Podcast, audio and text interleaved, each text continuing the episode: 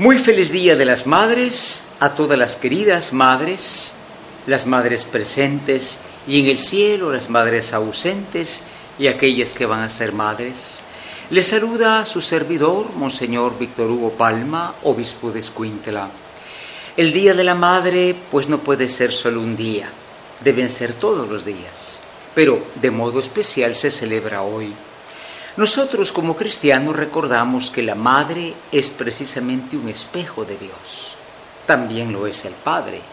Tanto que decía San Juan Pablo II y también el Papa Benedicto y Papa Francisco, es que Dios es como Padre y Madre. ¿En qué sentido? La vida humana pasa por la paternidad y la maternidad.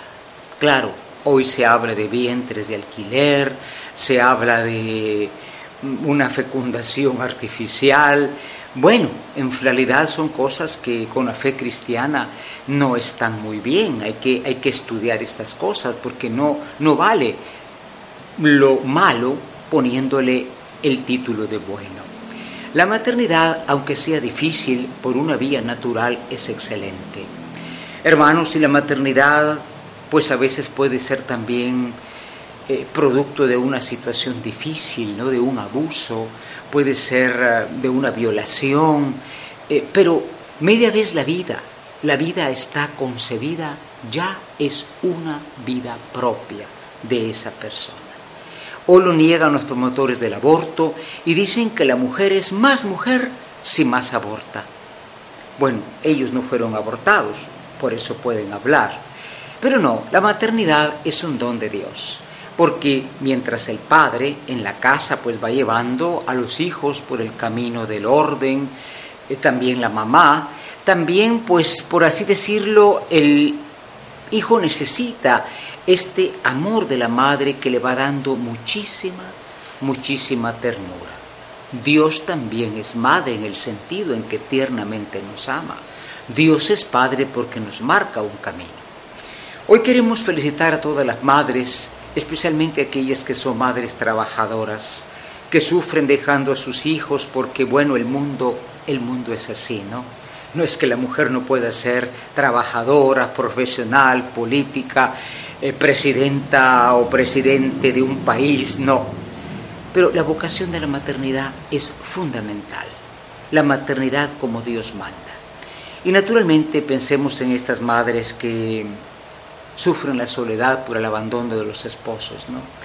Pensemos en estas madres que siguen siendo madres, aunque sean mujeres de prostitución, que son obligadas a abortar, que son obligadas a, a lo peor, la destrucción de la mujer existe en el mundo de hoy, de forma solapada, como dice el Papa, mujeres crucificadas.